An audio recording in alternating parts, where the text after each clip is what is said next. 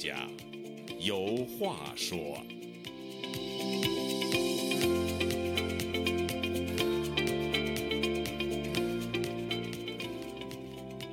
听众朋友，大家好，欢迎您再次来到《周家有话说》这个栏目，我是主持人家园。在上一期的《周家有话说》节目中呢，我和周孝正教授以及自媒体作家钱立峰女士讨论了有关中国高考的话题。因为大家对这个话题呢都非常的感兴趣，而且有各自的切身体会，所以想表达的观点呢也是意犹未尽。那么在这次的节目里呢，我们会继续就中国的高考以及中国的高教话题进行讨论。我们不仅可以听到周孝正教授和钱立峰女士对高考这件事的看法，还可以听到周教授的女儿周航分享她对高考的认知。那么接下来呢，就请大家继续收听钱女士对高考的看法。然后我觉得这个问题的关键还还有就是你经过这么这么样的这个艰苦，经过这么样的这个折磨，剥夺了孩子的青春，那最后就他考上大学了，考上一个甚至是一个名牌大学了，那么他毕业以后他的前景在哪儿？他是不是能够像这个？家长或者他们自己期望的那样，就是得到一个好的就业的前景，能够发挥自己的价值，成为一个有用的人，就这个是很难的。因为在我的周围啊，就是我耳濡目染的，就是没有孩子他能够凭着自己的这个努力能去找到一个好的工作。现在的这个这可能性就是越来越小了。我们那一辈儿，我们这个七零后。还是还是有很多很多机会的，但是越到后来，这个对于这个高呃大学毕业生的这个机会越来越少。那那如果说我们现在就是打开网络，就是只要只要一搜那个北大清华的毕业生送外卖，或者说硕士博士生送外卖，这个搜索结果就是就是可以说是没有没有尽头的，就是到全都是这种这样的消息。呃，所以有人开玩笑就说呀，说你不高考的话，你现在就送外卖；呃，你高考了呢，就是四年以后再去送外卖。嗯，就所以所以说这个现在的这个高考，嗯，就是他的他的这个问题可能就是越来越多吧。是，像周老师他们是刚刚开始这个第一届，就是刚刚开始开始的一些，就还还是还是比较好的。八十年代这个中国的。各方面还是欣欣向荣的，但是越到后来，我觉得这个越是，呃，江河日下，越越越是问题积累的越是严重吧。对对对，我那时候呢，我那时候我不怕考，因为我是一九五四年七岁，我上小学一年级。嗯，当时我的老爸爸，他就是把我们这家就安在了北京师范大学第一附属小学，后来改名为一实验，就北京第一实验小学的边上。那时候还没有这个学区房的概念，但是呢，有一个孩子才七岁嘛，上学需要小学离家近，嗯，所以我爸爸呢就从当时，呃，这个有有机会住比较好的房子，所以我们家就在后河沿九十四号，嗯，就离着实验小学大约走路不到五分钟，为了什么？就为了让我们的孩子上实验小学，实验小学就是一一附小，嗯，当时七岁份就去一年级就开始考试。呃，是啊，当时的呃，就是很多学校哈，几乎所有学校都是非常重视这考试的，所以那时候有一句顺口溜叫“考考考，老师的法宝啊，分分分，学生的命根儿啊”。嗯，所以有人说问我说你怕不怕考试？我说我不怕，因为当时有一句俗话叫“是骡子是马，拉出来溜溜溜”，啊溜溜，你他妈失败了，失败不要紧，失败是成功之母。嗯，你得经受起挫折，接受挫折，接受失败。嗯，这就是所谓百炼成钢。所以我从小说我，你说你怕不怕考试？我当然不怕，考试就是我的童子功。从七岁开始我就考试，嗯，对对？考上就上，考不上，明年再来，或者你再上第二个、第二层、第三层的学校。嗯，是，呃，刚才那个前女士，你像你像刚才钱女士说那些问题，那时候六六年我们废高考倡议书的时候，你可以看，就说到这些问题了。是，但你怎么改？是，没想到越改越坏。对，现在说没有高考，嗯，你们都上大学可以，你普及大学可以，可是你普及大学，那大学也有好的，也有坏的呀。哎，说都考上重点了，重点大学里还有一流的，比如北大、清华。嗯，在在美国，你比如有常春藤藤校，嗯，是吧？有哈佛、耶鲁什么的，嗯嗯，就是说到都考上哈佛了，哈佛大学里的系还不一样呢，嗯，所以人类总有一个稀分配稀缺资源的问题。是的，这个问题根本不是这个问题，什么是是你就看你的承受能力，你是则是嘛，你拉上六六失败了，失败了你就你就承认失败，接受挫折，从小孩就得有这种风险意识。你，活着你活着就是有风险的，嗯生老病死。对，所以我的我在人民大学讲课四十多年，我这门课的中心就是如何面对现代高风险社会，或者叫高凶险社会。你得了解这些不确定性，是的比，如你大学毕业后，你能不能找着工作？不一能，不一能，不一定能。但是你嗯，得勇勇敢的去面对风险呢。是，现在我是说这从这个意意义来讲，我觉得我还是这个观点，就是高考是现在中国的各种分配稀缺资源的最公平的，就是高考嗯，最不公平就是干部。比如嗯为什么我们就选择，其实我没有选择权，为什么我们就选择一个习近平当了国家主席，当了党的总书记、嗯。军委主席？当然这不是我们选的，嗯。但是你从干部的任命，哎，跟这个比这高考腐败或者说落后一百倍。所以我当时我的我的女儿也是一样，我女儿呢，你也可以说说，你考啊，我就是简单说一下，占大家几分钟。好好好，我是一，谢谢佳音老师。没事我，是一九九八年参加的高考，就是距今已经二十五年了，四分之一个世纪了。嗯其实对我来说，高考还是很有纪念意义的，或者说是刻骨铭心的。嗯呃，不是说它的分数，其实我考的并不好。那嗯个就是呃，我觉得首先就是高考的作文，我现在还记得题目就是战胜脆弱。嗯我觉得就是对着我说的，所以我当时拿了这个考卷儿就有点懵，就是就觉得好像哎呀，怎么这个老师出题就出在软肋上了呢？嗯所以就是有点儿，反正就是发挥的也不太好吧。嗯，然后另外一个题目就是坚强我追求的品质。其实嗯我觉得高考的这个舆论导向还是对的，我觉得它的价值观的导向也是对的，嗯就是它是一种正面教育，就是它还是呃嗯要反思自己吧。嗯就是说天行健，君子要自强不息。所以每个学生他在面对高考的时候，应该尽量的充分的准备，然后尽各各种可能性。其实我当时的我的父母也是非常支持我，就是在呃物质上，在创造学习环境上，都是给我最好的条件了。所以我，所以我我觉得这个高考还是挺公平的。对，那个，然后我我在想，我平时的这个就是学习的经历，呃，因为一直都是就基本上算重点中学吧，所以就是学习在班级里学习的气氛还是挺浓的。而且我在想，当时尤其我挺喜欢语文的，但是呃，这个语文老师给我们的一种嗯导向吧，我觉得也是鼓励鼓励创造性思维，鼓励嗯就是独立思考的。嗯所以我觉得就是就是说呃，简单的说，或者说那个整齐划一的说，就是高考扼杀了学生的创造性。或者说是高考把这个学生的独立思考给就是给弱化了，呃，我觉得有这种有这种情况，但是我觉得不能下这结论。嗯我认为这正规教育和这个学校教育的价值还是不可忽视的。嗯，好，你刚才呃，你呀、还有刚才这个钱女士都提到了一个独立思考啊，这个这个话题哈，呃，这我让联想到什么呢？就是这这次这个语文考试啊，这个作文考试的一个命题，或者也不是命题了，它就是让你发挥这个乙卷甲乙丙丁的乙，就提到这个引用了两句习近平原来提出过的一呃一段话，一个就是吹灭别人的灯。啊，并不会让自己更加光明，阻挡别人的路，也不会让自己行得更远。另一句话呢，就是一花独放不是春啊，百花齐放春满园。如果世界上只有一朵花朵，就算这朵花再美，那也是单调的啊。他就说，根据这两则材料啊，就习近平以生动形象的语言说出了普遍的一个道理。呃，据此呢，写一篇文章，体现你的认知与思考、认识与思考。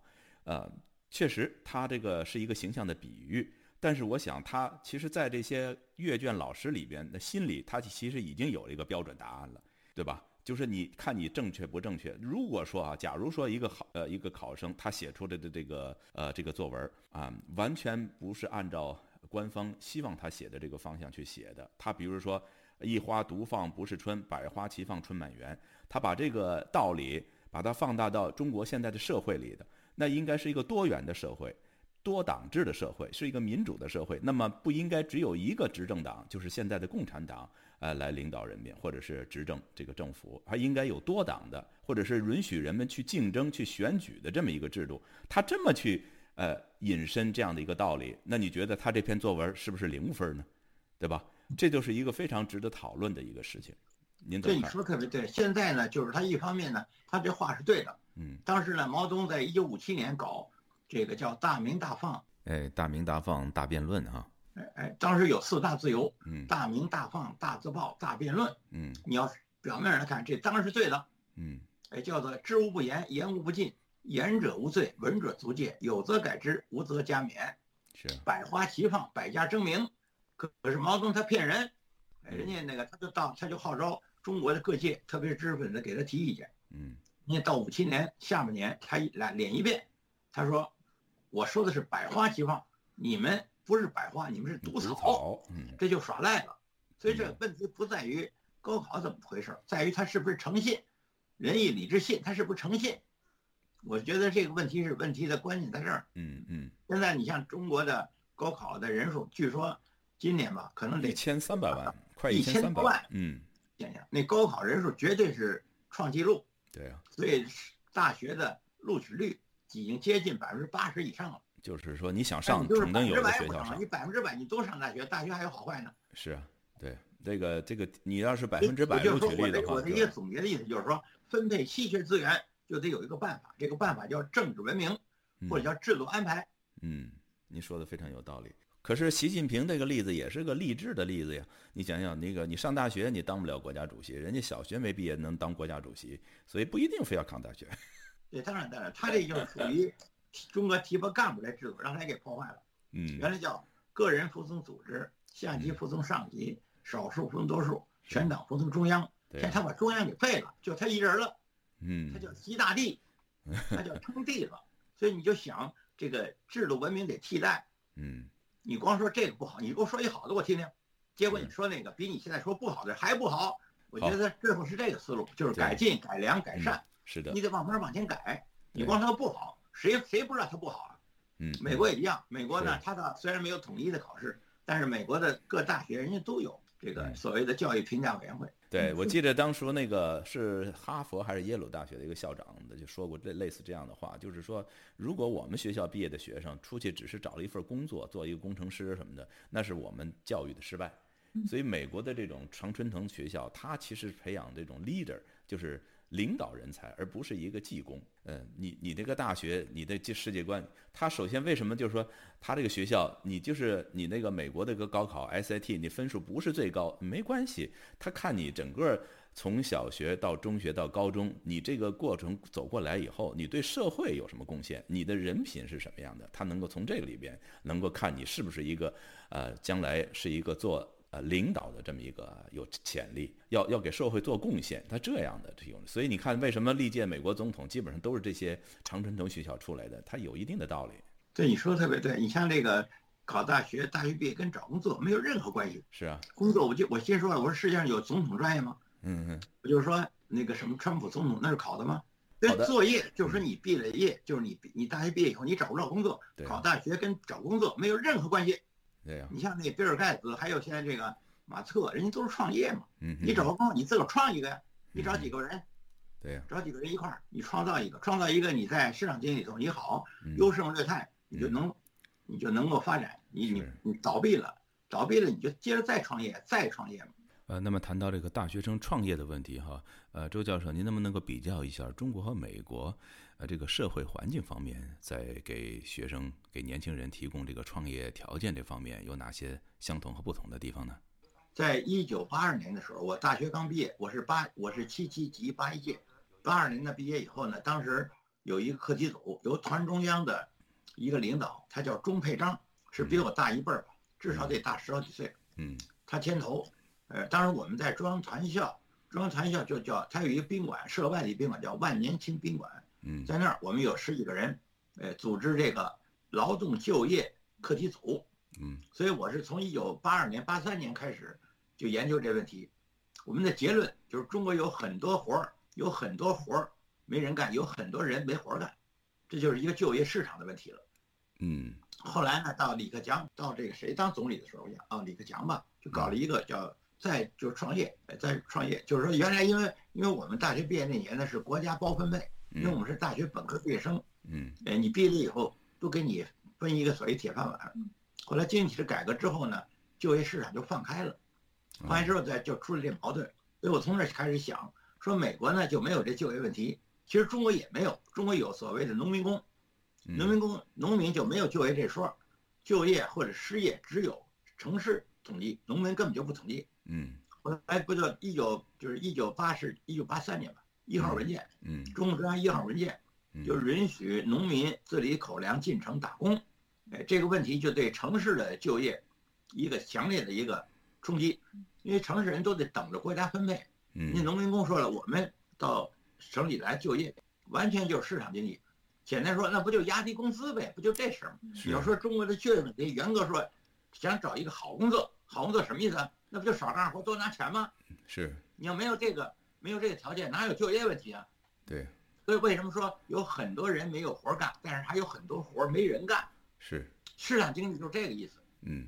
所以当时我们就研究这个问题。你像美国。比如说那个比尔盖茨有名，据说大学还没毕业呢，嗯，本科生可能他上了有两三年，他就创业了，而且创得很成功，是有一度成为世界首富，嗯，这就是一实际上它是一个转型问题，就是中国由一个计划经济转型到一个市场经济，市场经济的精髓就是自由市场经济，就是有人买有人就愿意卖，嗯，最关键是自由，哎，中国没有自由，对你刚才说到了这个大学里边的这个。呃，自由啊，这个自由对这个教育来讲，呃是非常非常重要的。你没有一个自由的环境，你就没有一个培养不了学生那个独立思考的这样一个能力。而且，独立思考这样的一个技能也好，能力也好，对一个大学生来讲，这个接受高等教育来讲是至关重要的。否则的话，出来的这些人，那说不好听的，基本就是一个奴隶，就是一个奴才，是吧？所以，怎么样培养一个学生、一个大学生的一个独立思考能力？那么，现在这个是中国高等教育领域面临的一个非常，呃，迫切需要解决，但是也非常难解决。在目前这种政治体制底下，你怎么看这件事情？现在就是政治体制改革停止，还不是停止，全面倒退。嗯，就是说，当时温家宝就讲，如果政治体制不改革，文革还有可能再来，现在就已经来了。嗯，所以叫二次文革，或者叫再一次文革。所以现在有好多的，呃，这个人都不愿意上大学，或者叫躺平。嗯，对。讨论这些问题不能离开政治背景。嗯，上次您也提到了，就是说，如果说这个呃上大学的这个入学率要达到百分之百的话，那么这个高等教育它的意义就大打折扣了。它本身一个正常社会，它也不可能所有人都上大学。即使最发达的国家，比如美国呀、西欧国家，它也不是达呃做到百分之。百的或者是百分之九十以上的毕业生都能上大学，这是不可能的，而且社会也不需要这样的一个结构，就是教育结构，对吧？对，教育分成两种，一种叫普及教育，比如识字识数，普及教育，是个人你都得上。到了高等教育，原来就是精英教育，就是选拔，所以为什么有高考呢？高考就是说中国有同龄人好几千万，大家都想接受高等教育，无可非议。嗯，那高等教育资源是有限的，那怎么办？就是分配稀缺资源的办法。到目前最公正的当然就是考试，一考定终身。嗯，但是它有毛病没有？当然有毛病。还有一个像呃一个现象，我不知道您有没有注意到嗯，我看的有些报道是这样提到的，就是这次高考的人数分配哈，就是人数，比如说最多的一个参加高考的人数最多的省就是河南，有一百多万。呃，那像北京啊、上海这些大城市人口也不少，可是呢，据说北京才有五万左右，上海也没多少。怎么大城市教育资源那么丰富的地方，参加高考的人数要相对这么少呢？因为中国的两极分化非常的严重。嗯，你像北京、上海属于一线的大城市。嗯，北京、上海、深圳、北上广深，北上广深这些人家里有背景，要不然有权利，要不然有钱，人就上，人家从我记得从现在从小学就送美国来了，嗯，中学就到美国来了，大学人当然过来了。嗯，这是一个原因，这这个我觉得这一定是个原因。呃，很很多人都不选择在中国去高考，他与其那样的话，他不如花点钱把孩子送出来，直接呃从那个大学一年级开始，甚至从高中开始就有预科的那种，呃就在美国这边上，然后上两年，直接从高中就上美国的大学，上西方的大学了。呃，钱女士，您对这个问题谈谈您的看法好吗？对，就就就我们中国人有一句话嘛，就叫做高考改变命运。嗯，为什么这么说呢？因为从一九七七七八年开始，就是有了高考，那大学生就是包分配，然后出来就是国家干部，而且这个就是大学的这个资源又非常稀缺，所以叫做千军万马过独木桥。那我们那个时候，我们高考的那时候，那大学生还叫做天之骄子。那为什么呢？就是就是因为，呃，除了这个上大学这一个途径，这年轻人很少有其他的机会能够出人头地的。嗯，那那那我们其实其实我们说到底，读书是为了什么？读书就是为了一个更好的生活。那中国是这个情况，那我们看看其他的国家，比如说我女儿那个小时候，她上中学的时候，她是去新加坡上的，然后他们的那个学校呢。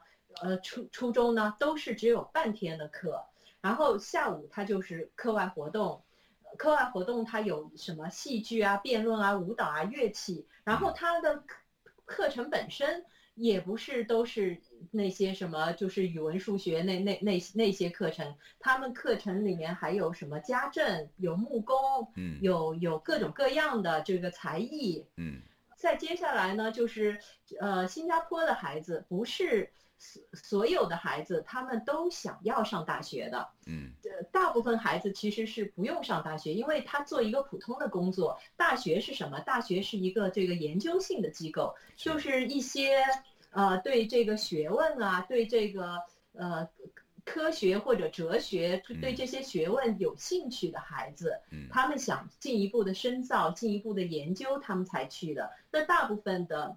就是比如说，我要做个护士，我做个做个司机，做一个这个公司的职员，他其实就是没有没有必要，就是一定要上大学。所以新加坡它有一个叫做理工学院的，他们就是培养这个专业技术人才，上大学的孩子才读高中。而且就是他的大学就要求很高的，那那在还有其他的国家，比如说德国也是啊，他的他就有很多的这个专业对专业技术的这个这个学校，然后为什么他为什么这些国家的人他们安于安于就说我做一个普通人呢？因为就是这些发达国家，像美国也是，他做一份普通的工作。他就能够挣得自己的一份有尊严的生活，他根本就用不着像像中国的孩子一样千军万马过独木桥。那么，那么现现在就现在后来改革开放了，就有机会多了。